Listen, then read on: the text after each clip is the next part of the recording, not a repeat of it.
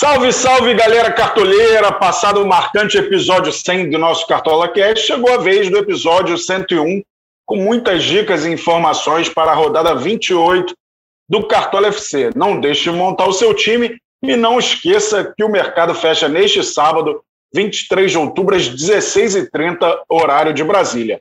Eu sou o Cássio Leitão, Bernardo Edler está de férias, e para ajudar no nosso papo, eu tenho aqui dois convidados da casa, né?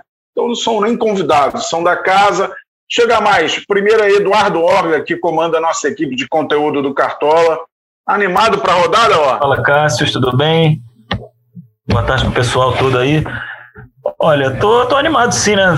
Preciso estar animado porque a rodada passada foi muito difícil, né? Meu, meu caso específico, eu fiz 41 pontos só, então tô agora mirando aí uma, uma recuperação, analisando aqui os jogos, tem boas oportunidades, então acho que essa rodada aí pode ser de, de recuperação para muita gente. E aproveitar aqui para dar os parabéns aí para toda a nossa equipe do, do Cartola Cast pela, pelas 100 edições, um projeto é, muito bacana aí de, de, toda a equipe, né, Rafael, Bernardo, Cássio, Juliana, todo mundo que toca aí toda semana esse projeto que tem sido muito legal aí é, esse conteúdo para os cartoleiros, enfim, é, vida longa ao Cartola Cast. Bom demais, bom demais. Com a gente também o cartoleiro mais regular das duas últimas temporadas do Cartola FC, ele que dá dicas exclusivas para quem é cartoleiro pro. Aliás, vale falar, né? Essa rodada tem premiação dobrada para quem é cartoleiro pro. Não deixe de ser cartoleiro pro. Ele vai nos ajudar nessa resenha especial. Chega mais, mestre Cuca. Rumo aos 100 pontos nessa rodada 28. Fala, Cássio. Fala, Eduardo. É, um grande abraço a todos aí que nos ouvem. É uma rodada que está um pouco mais fácil, né, Cássio? Como a gente já vem falando aí durante a semana. É, a rodada 27 foi realmente bem decepcionante, né? Os atacantes deixaram bem a desejar. Não só os atacantes, né? Poucos jogadores fizeram mais de 10 pontos. E isso acaba prejudicando a pontuação de, de todo mundo, né? A média dos cartoleiros realmente foi muito baixa. E essa rodada tá aí, bem difícil, bem difícil, com, com alguns desfalques, né? Alguns jogadores aí não estão prováveis. Dá um pouco mais de trabalho, tem que estudar um pouco mais. Mas vamos aí, dar algumas dicas, ver se a gente consegue ajudar o pessoal a tirar algumas dúvidas. Maravilha, maravilha. Para fazer uma análise melhor, vamos direto ao ponto e contar quais são os jogos dessa 28ª rodada e a gente vai mapear aí os melhores caminhos para os cartoleiros. Neste sábado temos quatro partidas, às 17 horas Santos e América Mineiro, mesmo horário de Juventude Ceará, portanto, nós cartoleiros vamos ter acesso a, essas escalações antes do mercado fechar Ainda no sábado tem Flu-Fla, Flamengo e Fluminense no Maracanã, às 19 horas, 19h15, Fortaleza e Atlético Paranaense. No domingão, Atlético Mineiro e Cuiabá, Internacional e Corinthians às 4 horas, 18h15 para Bragantino e São Paulo, 20h30 Bahia e Chapecoense. Fechando a, a rodada na segunda-feira, duas partidas, Atlético Goianiense e Grêmio, Palmeiras e Esporte. Quais os jogos assim de maior favoritismo que você enxerga, mestre Cuca? Levando, levando em consideração que o, que o Atlético Paranaense deva ir com o time reserva, eu vejo o Fortaleza é, aí com, com um grande favoritismo. É, as pessoas às vezes também têm uma, os cartoleiros aí têm uma, fica com a impressão do, das últimas atuações, e a gente tem visto aí é, é, não vê muitas escalações de jogadores do Fortaleza. Acho que pelo jogo de, de quarta-feira contra o Atlético, né, que foi bem abaixo, né, o nível foi, foi bem abaixo, mas eu vejo o Fortaleza como, como um, um, um grande favorito nessa rodada, né, além do, do, do Palmeiras, que enfrenta o esporte, que sofre muito gols, né, fora de casa, está na zona do rebaixamento, apesar de dar, ter dado uma melhorada nas últimas rodadas, mas vejo o Palmeiras também como um, um favorito para a rodada. E você, Orga, te deixou na boa o mestre Cuca, hein? Não falou um confronto aí que eu acho que está muito visado na rodada. Conta pra gente aí. Te deixou na boa. Sim, a minha primeira opção seria falar do Palmeiras. É, pelo recente agora recuperação do Palmeiras, o esporte depois daquele lampejo de vencer o Corinthians e venceu, se não me engano, o Juventude, né? Vem aí de dois jogos sem, sem fazer gol, né? Perdeu pro, pro Cuiabá, empatou em casa com o Santos sem fazer gol, né? Disparado o pior ataque do campeonato e pega o Palmeiras que está aí é, em franca recuperação, né? Vem de atuações melhores, né? O jogo que fecha a rodada, né? O de nove e meia de segunda-feira acredito que seja aí uma opção muito boa em todos os setores do, do campo para se apostar. Mas para falar um terceiro jogo, não tem como fugir do, do Atlético Mineiro, né, pelo momento do time. É, claro que a gente faz todas as ressalvas aqui à, à excelência das atuações do Cuiabá como visitante.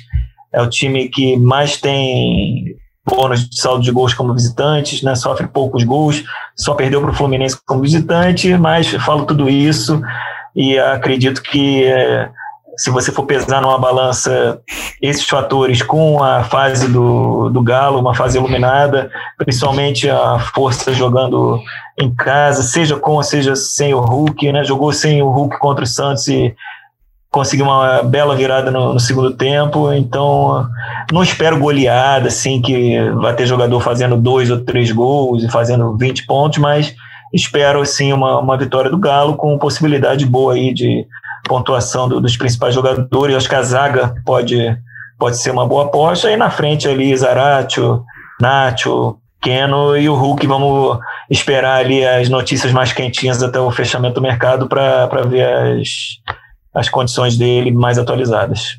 Eu falei disso na nossa live de quarta-feira no YouTube no GE, né? Eu acho que uma lição que a rodada 27 trouxe para 28 é apostar na defesa do Atlético Mineiro, né? Se o Cuiabá tiver a mesma postura que teve contra o Flamengo, ele vai ser vai fazer um ferrolho e tal, mas ele vai abdicar do ataque.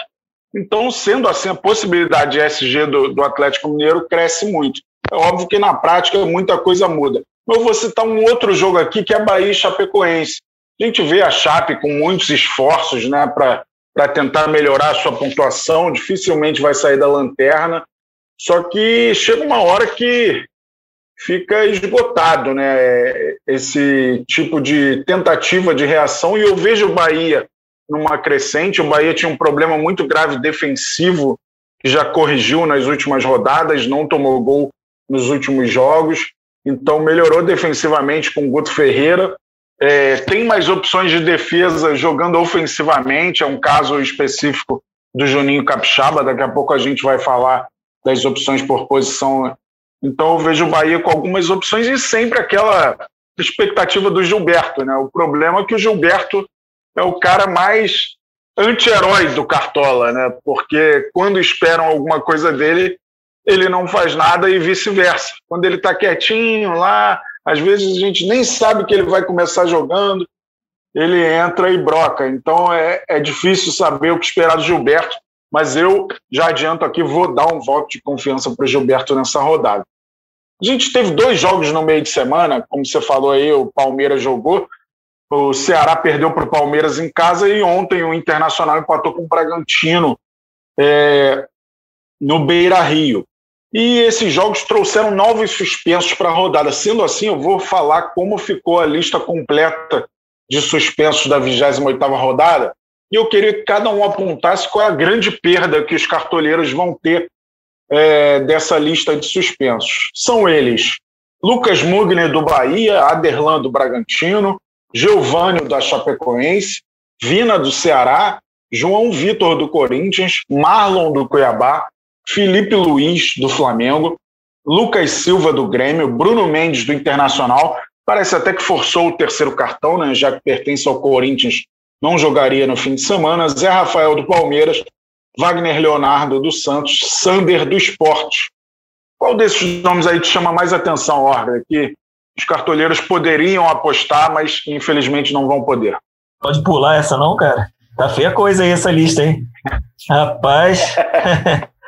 Ó, oh, cara, pelos jogos e pelos jogadores assim, ninguém me salta muito aos olhos, não. Mas, como não vamos fugir da raia aqui para escolher um, eu acho que o Felipe Luiz acaba sendo aí um desfalque de peso para a rodada, né? Ele tem uma média interessante, né, de 4,86, apesar do Flamengo não ser um time muito confiável na manutenção de saldo de gols, mas o Felipe Luiz é, desarma bastante, pode, é, enfim, tem acerta passes que podem virar assistência, não é muito comum, mas dentre as opções que, que você mostrou aí né, dessa lista de suspensos, Acho que o João Vitor é um jogador que eu gosto muito também do, do Corinthians. Volta e meia escalo ele na minha defesa, apesar de ter um jogo seria um jogo complicado, né, contra o, contra o Inter fora de casa, mas acho que os nomes que eu destacaria seriam esses dois como principais perdas para a rodada. E você, mestre Cook, você citou dois dos suspensos aqui na nossa live de quarta-feira,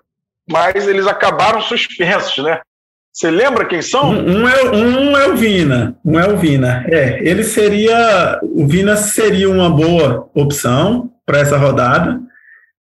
É, e do, daí dos, dos então, assim, os que são escalados aí recorrentemente, o Felipe Luiz, né, como o Eduardo já falou, e, e o do Inter, né, o Bruno Mendes, ele tem uma boa média, principalmente jogando em casa o time do Corinthians está com dificuldade em, fazer gols, seria também uma boa opção. Mas eu concordo com o Eduardo, não tem, não tem nenhum que salta aos olhos, né? O Vina, eu acho que sim, seria uma boa, uma boa opção para essa rodada que enfrenta o Juventude, né? A gente falou aí dos jogos que a gente acha mais fácil, olha, eu citei dois, o Eduardo citou mais um, você citou um outro. Então, por isso que eu acho que essa rodada é uma rodada favorável por conta disso.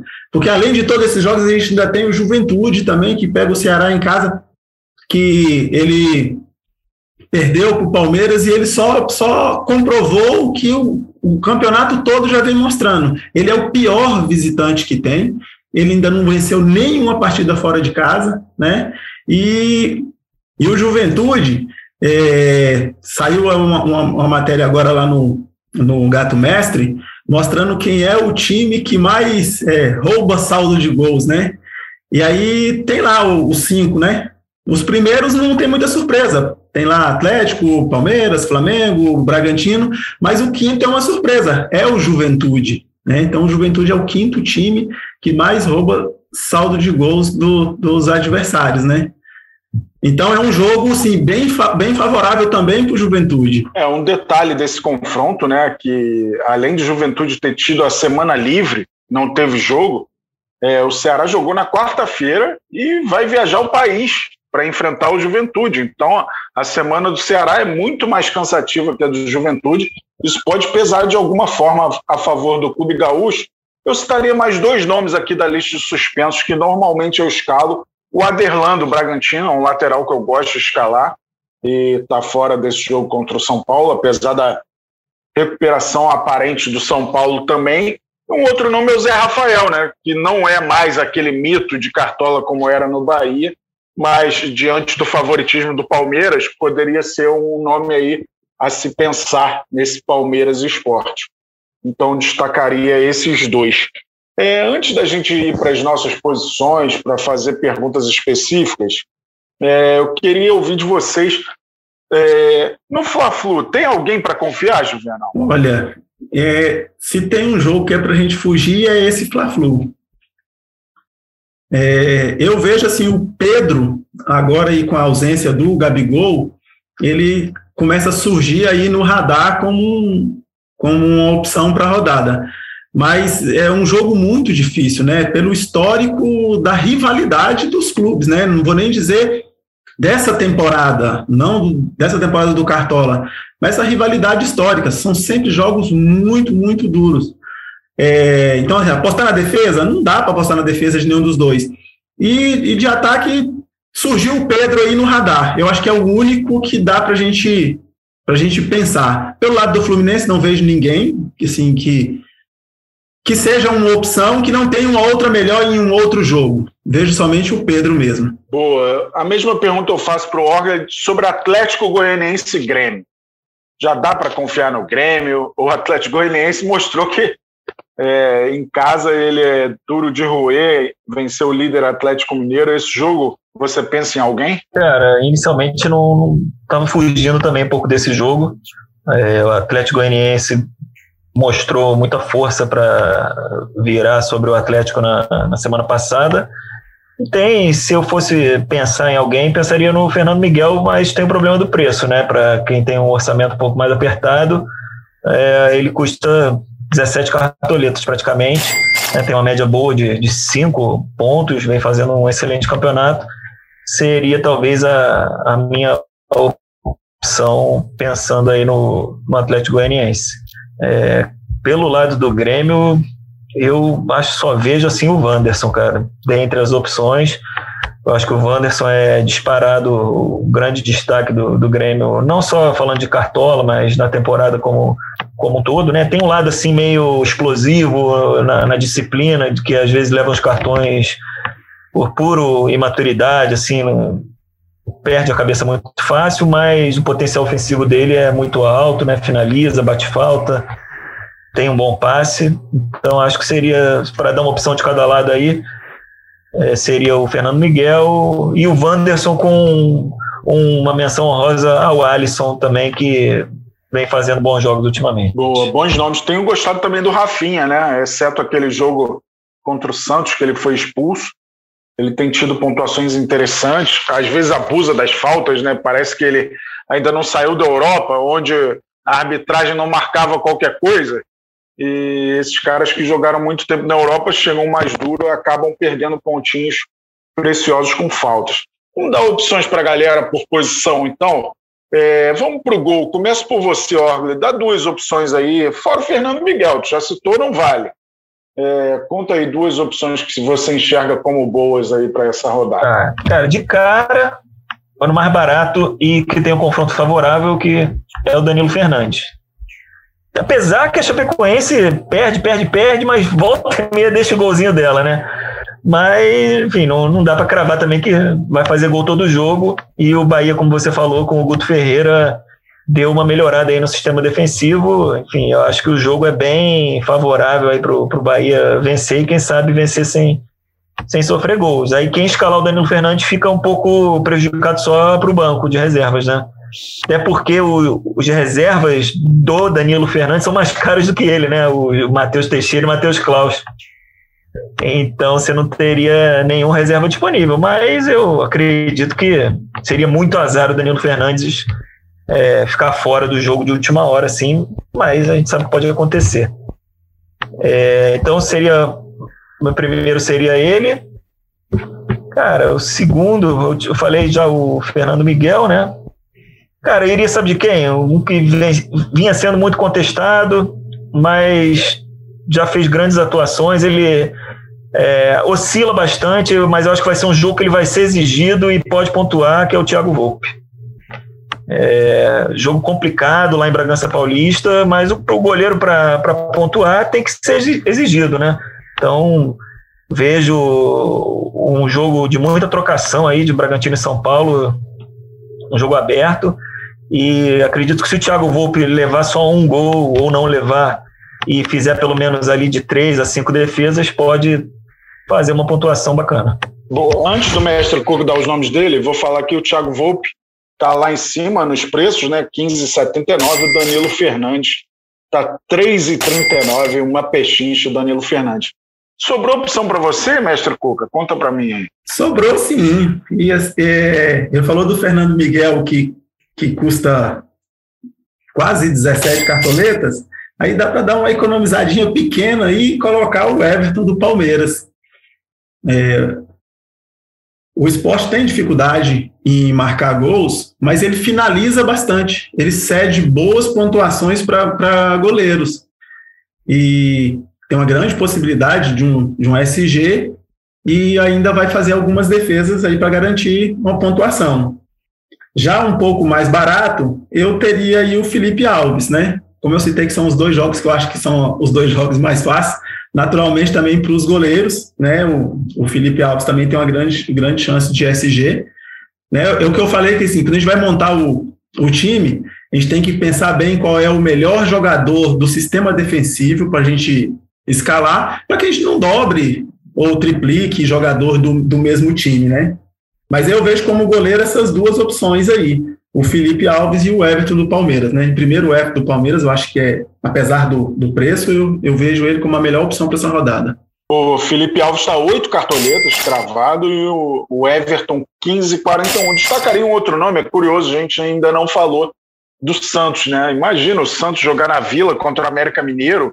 Em outros tempos a gente até indicaria como uma barbada da rodada, mas o, o momento do Santos não pede muito isso, né? E o América está é, tá num momento de maior consistência, é bem verdade, com essa mudança forçada de treinador, né? Já que o Mancini saiu para o Grêmio e chegou o Marquinhos Santos com, com um bonde andando, né? Mas eu, eu gosto da opção do João Paulo do Santos. O América é um time também que finaliza muito, é, principalmente quando o Fabrício Daniel está em campo, ele é um cara que chuta de onde abrir. Então isso costuma gerar umas defesas até, de certa forma, tranquilas para os goleiros. E o João Paulo vem num grande campeonato. Né? Ele tem 67 defesas em 20 jogos e faturou SG em 35% dos jogos. Num time que está muito mal na tabela, é até um número expressivo é, esse número do João Paulo. E, e, pegou dois pênaltis, né? Pegador de pênalti. Vamos partir para as laterais, então. Começo contigo, mestre Cook. Duas opções aí para a galera, por favor.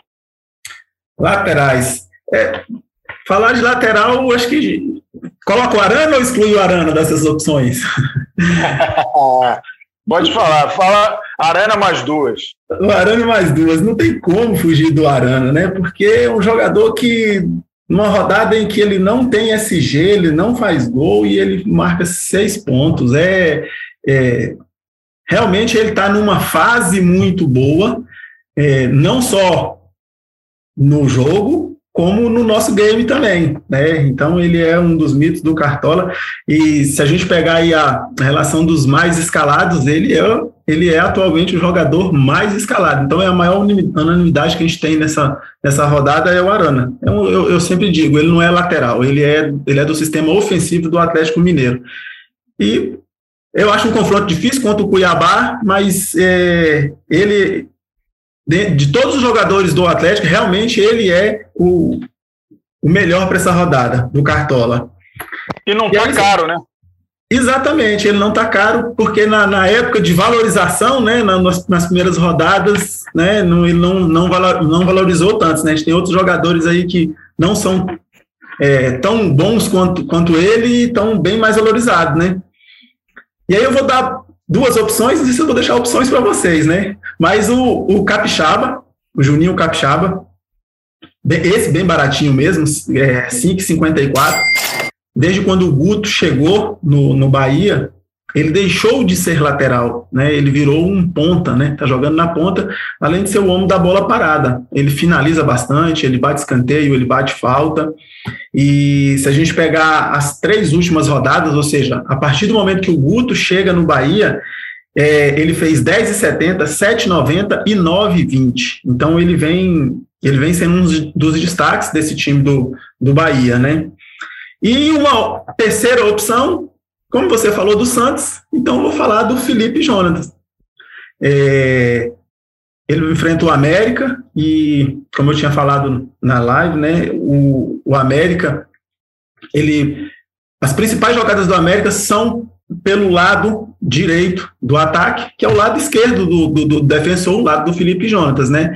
Então as, as jogadas são sempre ali com o Juninho com o Ademir e com o Patrick, né? E esses três jogadores são três jogadores que partem para cima, né? Vai para o confronto individual e isso favorece bastante os desarmes.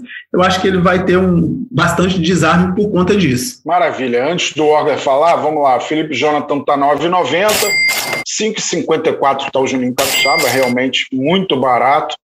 E o Guilherme Arana também não está tão caro, Está 9,89. Chega mais, Orler. Tem mais opção aí no seu radar? Eu falei o, o Wanderson já, né? Quando você perguntou sobre o Atlético Mineiro Grêmio. Já vale um, então. Já vale por um, né? Cara, a outra. Tá 10 e. Tá. A outra, o preço também é parecido, 9,85, que é o Marcos Rocha, né? Eu acho que ótima chance aí dele ter pelo menos o saldo de gols, né? Curioso até que ele não, não tem gol nem assistência no campeonato. Né? A parte ofensiva dele não anda lá muito boa quanto em outras temporadas. mas são 48 desarmes, que dá aí um pouco mais de 3 por jogo. Então, se fizer um combozinho aí de três desarmes e um saldo de gols, já sai de, de 8 ali. Aí vai que dá uma sorte de dar uma assistência, pode passar dos 10, enfim, sofrer falta, outros scouts. E como o jogo é relativamente um jogo favorável aí para o Palmeiras passar sem sofrer gols, eu acho que acaba se tornando uma opção interessante. Boa, Marcos Rocha que está 9,85 e eu não acredito que existe cartoleiro que escale o time sem laterais. Nessa rodada tem uns 10 laterais aqui para eu botar. Não sei como a galera consegue tirar os laterais do time. Eu acho que outros dois do Bahia, além do Juninho Capixaba, são boas opções. O Matheus Bahia, um cara que já tem 46 desarmes, o Nino Paraíba já tem 49. E como o mestre Cuca falou, o Juninho Capixaba que tem jogado de forma mais ofensiva é, é uma opção. Então é curioso, né? Só falta o Arana nos brindar com um gol no Cartola FC, porque ele tem quatro gols na temporada, nenhum no Brasileirão. Fica fazendo gol na Copa do Brasil, não, Arana. Faz no Brasileirão para garantir oito pontos para a galera. Na Copa do Brasil não vale ponto no Cartola. Então, Arana, vê se guarda umzinho aí no fim de semana para a galera cartoleira que está confiando em você. Vamos para a zaga, então. É, começo contigo, Eduardo Orgler. Vamos lá, deixa eu filtrar aqui a zaga aqui no para pegar uma cola. Já me aparece Gustavo Gomes aqui de cara, que eu acho que vai estar tá em muitos times na rodada. Né? Mesmo quando o jogo é difícil para o Palmeiras, um jogo mais difícil, ele é uma ótima opção. Né? Não é barato, né? 11 e 34. Mas, enfim, é um zagueiro completo, né? Aparece até no ataque também para finalizar de cabeça. Tem um cartão amarelo só no campeonato, isso também conta bastante né, para zagueiro que, que não perde tantos pontos como com, com cartões. Então, acho que seria a minha primeira opção. A segunda opção, Nathan Silva, do Atlético Mineiro, né, vem fazendo um campeonato muito bom. Quatro gols, né? É um número altíssimo para zagueiro. Acho que igual a ele, talvez só o Benevenuto que me vem à cabeça de, de fazer tanto gol.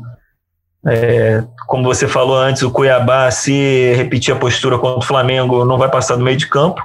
Né? Vai, vai chegar no ataque ali uma outra, uma outra vez e isso potencializa muito as chances do Atlético é, sair com saldo de gols. E o, o Natan também tem bastante desarme, né? São 42 desarmes, enfim, essa chance de, de fazer um golzinho lá na frente, eu acho que de cara seriam os dois nomes que eu pensaria para a zaga nessa rodada. Boa, bons nomes.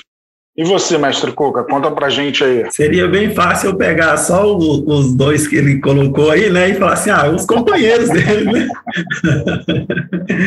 daria, de, daria de bom tamanho, porque realmente, realmente é, são boas opções os companheiros do, dos dois aí que foram citados. Mas eu vou citar um nome diferente. É, na verdade, o Roger até falou o nome dele, né? Que é, são os dois zagueiros artilheiros do campeonato. O Benevenuto é, não foi bem na rodada passada, né? Até né, entregou, um, teoricamente entregou um gol. Mas ele vem, ele vem muito bem. Ele já tem quatro gols. Ele chega muito bem, muito bem ao ataque e ainda tem algumas, é, alguns desarmes, né? E tem uma grande chance de SG, tem um jogo bem favorável. E o segundo nome é esse, assim, eu vou dar o companheiro mesmo do, do, do Gustavo Gomes, que é o Luan. Eu, particularmente, eu até prefiro o Luan do que o Gustavo Gomes, porque o, o Gustavo Gomes, às vezes, ele é, é, chega um pouco, um pouco mais duro, comete algumas faltas, ele tem a vantagem de chegar melhor ao ataque, né? Mas em, em número de desarme, o, o Luan, por exemplo, tem 40 desarmes, né? Gol, cada um tem um gol, né? Mas desarmes, o, o Luan se sobressai um, um, pouco, e o número de faltas é praticamente o mesmo, né? O Gustavo Gomes tem 16 e o Luan tem 17, né? Ou seja, 40 desarmes, 17 faltas. Né? Mas aí, assim, é, os dois se equivalem, os dois são muito bons. Eu, particularmente, prefiro mais o estilo do Luan né? Isso não quer dizer que seja melhor do que o Gustavo Gomes, né? Então, minhas duas opções seriam Luan e Benevenuto. E aí vai sobrar bastante para você falar aí. Ó. E ainda dá uma economizada, né? Você escalando Luan e não escalando Gomes, né? Eu normalmente, a minha estratégia é na zaga economizar o máximo possível. Eu acho que é a pontuação mais incerta do Cartola. Só para não ser injusto, a gente tem mais um zagueiro artilheiro no campeonato, com quatro gols, que é o Gabriel Lacerda, do Ceará. Também tem quatro gols. E olha que ele nem foi titular há muito tempo, né? Agora ele meio que está se firmando como titular e o Thiago Nunes revezando entre o Messias e Luiz Otávio. Luiz Otávio tem muita moral no Ceará, é capitão, é, mas o Gabriel Lacerda está ganhando seu espaço. Ó, o Gustavo Gomes está 11,34, o Luan está 7,67, e essa opção do, do Nathan Silva é, é impressionante porque ele tem o SG em mais de 50% dos jogos. E é um jogo candidatíssimo a SG do Galo, né? Óbvio, sempre repito que a gente fala aqui no, não significa que vai acontecer, mas a gente vai em cima das probabilidades. E deixa eu ver aqui, eu perdi o preço do, do Benevenuto, 7,96 e o Nathan Silva está 10,47. Então a gente passou aqui pela zaga de passagem. Tem o Velasquez, que um cartoleiro perguntou na nossa live. Ele tem até bons números. É, ele faturou SG em três dos seis jogos que fez. É, mas eu, eu, preciso ver um pouco mais para confiar, né? E, e, eu fico um pouco temeroso de botar zagueiros de times desesperados, que às vezes esses times se lançam demais e se expõem a tomar um gol com, com maior facilidade. Mas pode ser uma opção para rodada aí também, o Velasquez do Santos. Vamos para o meio de campo então. É, começo contigo, mestre Cuca. Vou pedir um pouco mais de opções que a gente tem mais. Me dá três opções de meio de campo, por favor. Três opções? Então vamos lá. Vamos começar pela Barbada, né? Eu acho que o, o, o Veiga é, é o jogador, acho que não vai faltar no time de ninguém, né? Tá jogando bem, tá jogando bem, vem de boas pontuações nas últimas rodadas, na última fez 12,30. O tão sonhado pênalti é, apareceu, né, e veio duas vezes. Eu queria até saber se você vai colocar ele no seu time, porque você falou que quando você coloca ele, ele não faz gol de pênalti. Vou né? colocar. Vou... Você podia dar um spoiler. Vou colocar. então, então o Rafael Veiga, além de ser um cobrador de pênalti, né, é, é um jogador que ele é bastante participativo, né? Ele finaliza bastante. Ele já tem 42 finalizações, tem três assistências, seis gols. Então ele é aquele jogador que a gente fala que ele é um jogador muito scout, né? Então ele, ele contribui com, com diversos scouts. Tem o, o, o meio de campo do Fortaleza, que é um meio de campo muito forte, né? Ele tem, tem qualquer um dos três jogadores ali, Ederson, Pikachu e Crispim, que você colocar, tá bem representado. Para essa rodada eu vejo dos três o Pikachu um pouco melhor, porque é o que joga mais avançado, né? É o que joga mais, mais de ponta, né? Então vejo ele como, como a melhor opção. E vou dar um outro nome, aí já um pouco mais diferente, né? Porque a gente não fica dando também só os jogadores, as barbadas. Eu vou falar do Guilherme Castilho. Guilherme Castilho do Juventude, que, como eu falei, enfrenta o Ceará, que é, é o pior visitante né? Pior, pior do que a Chape, que quase não ganha, ele ainda consegue ser pior do que, do que a Chape. E ele já sofreu 17 gols até aqui é, como visitante, 17 gols somente como visitante. E o Ricardo Bueno não, não deve jogar, né? Ele ainda continua se recuperando da lesão. E aí o, o Guilherme Castilho passa a ser o principal jogador aí do desse Juventude. Ele vem aí de, de, algumas boas, de algumas boas pontuações, já tem três gols, três assistências. Então, acho que ele vai ser o, o, o grande destaque desse jogo aí do Juventude Fortaleza. Boa, Castilho. Juventude Ceará, perdão. Boa, o Castilho está 5 e 3, o Ricardo Bueno, que seria lei do ex, né? Mas não, não deve estar em campo. Olha, e o Iago Pikachu está 18 e 28, o Rafael Veiga 15 e 18. Sobrou algo aí, Orber? Conta pra gente. Ah, sobrou, sobrou. Tem ainda algumas opções interessantes. O mestre Cuca falou do meio-campo do Fortaleza, que sempre tem boas opções. Eu indicaria o Lucas Crispim, né, que é, faz tudo ali na bola parada, né, escanteio, bate falta na área. e já soma sete assistências né, no campeonato, então no, no Cartola e 43 desarmes. Então é um cara que tem potencial aí de, de boa pontuação é, diante de um Atlético Paranaense completamente reserva. É, um outro nome também para não ficar ali nos mais somente nos mais visados seria o Vila Sante do Grêmio, que vai jogar como visitante contra o Atlético Goianiense, né? Acho que é um jogo de muita força ali no meio de campo, muitos duelos que pode favorecer a pontuação do Vila Sante em relação à característica mais forte dele, que são os desarmes, né? Ele tem um número espetacular de desarmes, de 35 desarmes em, em sete jogos. São cinco desarmes por jogo. Então é um cara aí que fez até gol aí no último jogo do Grêmio, não é? Contra o Juventude, fez um golzinho de cabeça. No gol, Já fez terceiro. Então, um cara que também, volta e meia, também marca presença ali na frente. E aí, somando com esse potencial aí do, dos desarmes, né?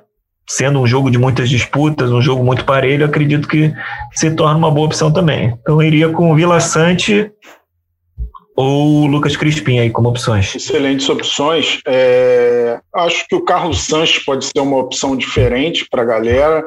Até o Alisson, o Crispim está 7,89 é, e o Vila Sante está 9,65. É curioso, né, que a gente não tem muita confiança no Nath e no Zarate, mas sabe que eles podem do nada fazer 15 pontos, 20 pontos. É que eles oscilam muito quando o assunto é cartola. É, mas acho que são opções para a galera olhar também esses dois estrangeiros do Galo. E uma outra opção que se abriu é o Lima, né? Que já foi titular contra o Palmeiras e ainda mais com a ausência do Vina, ele ganha mais protagonismo nesse time do Ceará. É bem verdade que tem a questão é, da má fase do Ceará, tem a viagem também, é uma semana mais cansativa, mas é um jogo que eu vejo que pode acontecer de tudo, esse Juventude Ceará, apesar do desempenho pífio do Ceará como visitante. Então o Lima é um cara que tem dois gols, quatro assistências, 45 desarmes, pode, pode ser uma boa opção. E o Sobral sempre, né? O Sobral como visitante é um cara que desarma muito também. Vamos para o ataque, é, para fechar aqui as nossas dicas por posição e a gente dá pitacos sobre os técnicos no fim. É, começo contigo, ó.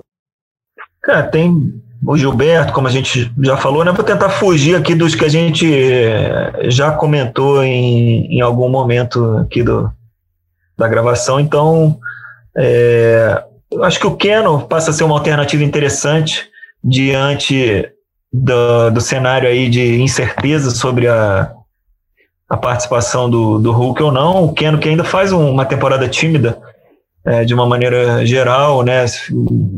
Passou aí um bom tempo as voltas com lesões, mas a gente sabe que já mostrou em outras temporadas e até em alguns lampejos esse ano que é um jogador que pode é, oferecer opções de ataque ali de várias maneiras, finalizando, dando assistência, sofrendo falta, né, batendo de fora da área, é um, é um ótimo jogador num jogo que a gente sabe que vai ser ataque contra a defesa. Então o Keno seria aí uma, uma boa opção aí para essa rodada. Cara, e de outros nomes aqui que a gente não comentou, é, eu acredito que o Marinho, apesar também de não fazer é, uma temporada como as anteriores, né, até porque é difícil manter o sarrafo do que ele fez ano passado, com média é, na casa de 10 pontos por jogo, né, apesar dele não estar tá brilhando tanto, a média dele é 5, né, é uma média boa ainda. Né, e é um jogo que o Santos está numa situação que não pode pensar em tropeçar, então é é jogo para partir para o ataque, para tentar muitas finalizações, para ir para dentro, tentar pontuar com, com falta sofrida também. Enfim, ele bate pênalti no, no Santos. E o Santos, na situação que está, não tem outra alternativa a não ser atacar bastante. Eu acredito que o Marinho certamente vai ser o protagonista aí das ações ofensivas do Santos. Então, Acho que é um nome que, se não vai estar ali no top 3 ali dos mais escalados, ele vai ter uma escalação também expressiva para essa rodada. Eu notei uma coisa, Juvenal. Até agora a gente não falou de Internacional e Corinthians. Nem do Edenilson a gente falou. É, e os dois atacantes de maior média entre os prováveis para essa rodada são Yuri Alberto e Roger Guedes. Dá para confiar em algum deles ou você acha que essa queda do Roger Guedes nas últimas rodadas influencia no seu pensamento? Yuri Alberto é o artilheiro do campeonato. O que, que você acha dessas então, duas opções? Eu ia primeiro eu ia te perguntar, eu vou falar dois nomes ou três?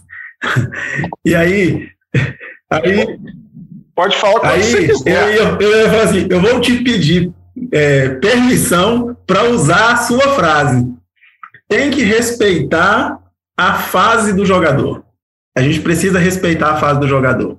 E, e o atacante, hoje, que está na melhor fase no Campeonato Brasileiro, é o Yuri Alberto. Ele é o artilheiro do campeonato, isolado, com 11 pontos. E, e, é um jogador muito participativo. Ontem, ontem ele deu uma assistência aí que, assim, não foi uma assistência é, ao acaso, né? Foi um toque de classe que deixou o Maurício na cara do gol. Então, é, ele vem muito bem, ele vem voando. O Corinthians tem sofrido gols é, todos os jogos. E, e aí, para falar um pouquinho do Roger Guedes, eu estava com o Roger Guedes nas três últimas rodadas, em uma delas de capitão, olha só. E aí, ele caiu de, de produção, assim como o time do Corinthians também caiu de produção. Né? Então, é, é, acho que essa posição que ele vem jogando, um pouco mais enfiado na, na, na área, ali no lugar do Jô, né? Então, desfavorece um pouco o, o, futebol dele. Ele joga melhor quando ele joga pela ponta esquerda, né? Então, eu eu acho que a gente tem que fugir dele um pouquinho por conta disso. Esperar um pouco mais, né? Porque ele começou muito bem, mas ele tem poucos jogos ainda no campeonato, né? Então a gente precisa realmente esperar isso para a gente ter essa noção, né? E um nome aí que não está muito no radar, um nome um pouco fora disso aí, eu acho que é o Dudu do Palmeiras, né? Que o esporte não, não tem das piores defesas do campeonato, só sofreu 22 gols. Mas desses 22 gols que ele sofreu, 14 ele tomou jogando de visitante. Então, assim, é um percentual muito alto dos gols sofridos como visitante. Então tem essa fragilidade, né? E, e assim, do ataque do Palmeiras, eu acho que é o único que a gente pode ter, garantir é o Dudu. Ele substitui muito, ele roda muito o ataque, mas o Dudu tem jogado todas as partidas, né? Então, um nome aí menos visado aí seria o Dudu. Muito bom, muito bom. É, eu fico sempre ressabiado de botar atacantes do Palmeiras, eu repito isso, né? Me torna até repetitivo, porque o Abel mexe muito no ataque, logo no início do segundo tempo. Eu fico com medo é, dessas mudanças é, diminuírem a possibilidade de pontuação do atleta, né? Mas vamos ver se ele faz tudo no primeiro tempo. Pode mandar bem já no primeiro tempo e garantir. Eu tem uma opção aqui, a gente falou muito pouco do Fla-Flu, mas eu acho que o Michael vem num momento que, é, se tiver na dúvida aí, dá para apostar, né? É um cara que conquista muitos pontos com faltas sofridas, já tem seis gols e três assistências, mas realmente esse Fla-Flu tá difícil de apontar muitas coisas. Pelo lado do Fluminense, até o Luiz Henrique, né? Que caiu um pouquinho de nível em relação a rodadas atrás, é, mas é, é sempre um atacante de muito potencial. Foi, deu assistência né, para o gol no turno, 1 a 0 Fluminense no gol do André, do jogo na Arena Corinthians. Então vamos para os técnicos aqui para fechar. Queria um técnico de cada um. Mas começo contigo, mestre Queria um técnico baratinho. Um técnico... Porque não, não vale você falar o seu xará, não. Eita, um técnico baratinho. Olha que é bem complicado, porque os técnicos é, não, não, não estão tão baratinhos. Então, vou falar um técnico de 9,40. Olha, não é muito baratinho, né? Não é um Jorginho que custa 4, né? Mas eu acho que é o Guto Ferreira. É, eu vejo ele com uma boa opção porque o técnico, normalmente a gente pensa assim, quem é que tem uma boa chance de SG, né? Porque já larga ali com quase, com quase 30 pontos, né? E, e ele ainda que joga, vai jogar com três laterais, ainda já tem mais ali o, o SG de início já, né, desse, desse lateral. E a gente tenta associar o SG com, com scouts de, de ataque também, com gols, com assistências. E aí eu vejo também uma boa possibilidade nesse jogo da gente ter muitos gols, né? Além da possibilidade da gente ter o SG, porque ele conseguiu o SG nas três últimas partidas, né? Então, desde que, que o Guto estreou, ele ainda não levou o gol. E olha que ele não pegou nenhum joguinho assim, ah, é barbada. Não, ele empatou contra o Palmeiras fora, ele empatou com, acho, com a América na rodada passada também, que é um jogo difícil, fora, né? E ganhou do Atlético Paranaense de 2 a 0, né? 2 a 0 jogando fora. Então, eu vejo aí um bom associação aí entre é, SG e possibilidade de gols. Vou, vou ser direto contigo, Orgler. Cuca ou Abel Ferreira? Qual que você acha que é a opção mais confiável para essa rodada? Abel Ferreira. Abel Ferreira pelo adversário. Pela, eu vejo Cuiabá como um adversário mais duro de ser, de ser batido, né, por todo o histórico da temporada. E eu vejo assim, o Palmeiras se recuperando. É claro que o Atlético também é o time que está em melhor fase no momento, mas o Palmeiras cresceu nas duas últimas rodadas e pega um time praticamente inofensivo é, fora de casa, com um ótimo potencial aí para o Palmeiras ganhar uma, uma vantagem interessante, possivelmente sem, sem levar gols. Iria de Abel Ferreira. Fui surpreendido, hein? Eu tô com o Cuca no meu time, mas de fato Abel Ferreira é uma grande opção. Agradeço aos amigos pela participação. Destaque final de cada um aí. Começa aí, ó. Prazer sempre participar aí da, do Cartola Cash. É, acho que nesse ano é apenas a minha, minha segunda participação. Né? Participei uma lá no comecinho com, com você e com o Bernardo, e agora é chegando aí nas 10 últimas rodadas, né, reta, reta final aí, do 10, 11 últimas rodadas, reta final do campeonato, galera precisa é, estudar bastante aí para não ficar para trás nas ligas, né? As posições vão se definindo, então é isso. Olho vivo aí no fechamento do mercado às 16h30 amanhã e uma grande rodada para todos. Um abraço. Valeu, Orgler. Chega mais, mestre Cuca. Suas últimas palavras nesse podcast. É sempre uma satisfação muito grande, né? Fazer esse, esse podcast ainda mais é o número 101, né? Até brinquei contigo. É o, é o primeiro DC, o primeiro depois de 100, né? E é sempre muito bacana, porque você não precisa dizer ninguém assim, ó, para para ouvir o podcast. Não, você não precisa parar, né? Você pode estar na academia, colocar um fone de ouvido e ouvir, você pode estar fazendo uma outra coisa e tá, tá no carro, tá dirigindo e, e tá ouvindo, né? É sempre muito bacana. E aí eu, eu destaco o fechamento né, do, do, do mercado às, às 16h30. Nós temos aí quatro, quatro equipes que a gente vai saber a escalação antes. E ficar ligado aí, de olho aí no, no GE. Globo, as notícias, para saber, né? Tem jogadores aí que são dúvidas e que são muito importantes, né? Inclusive entre os mais escalados, né? Ficar ligado aí nas notícias e não deixar de, de conferir o time. O mercado fecha sábado às 16h30. Um grande abraço aí, Cássio, Eduardo. E um grande abraço a todos. Então é isso, galera. Fechamos assim o nosso episódio 101 do Cartola Cash. Que todos tenham uma excelente rodada. Sem esquecer que o mercado fecha às 16h30 de Brasília, deste sábado, 23 de outubro, aniversário do nosso Rei Pelé. Vida longa ao Rei, feliz aniversário. A edição desse podcast é de Juliana Sá, coordenação de Rafael Barros e a gerência do André Amaral. Saudações cartoleiras, boa rodada a todos.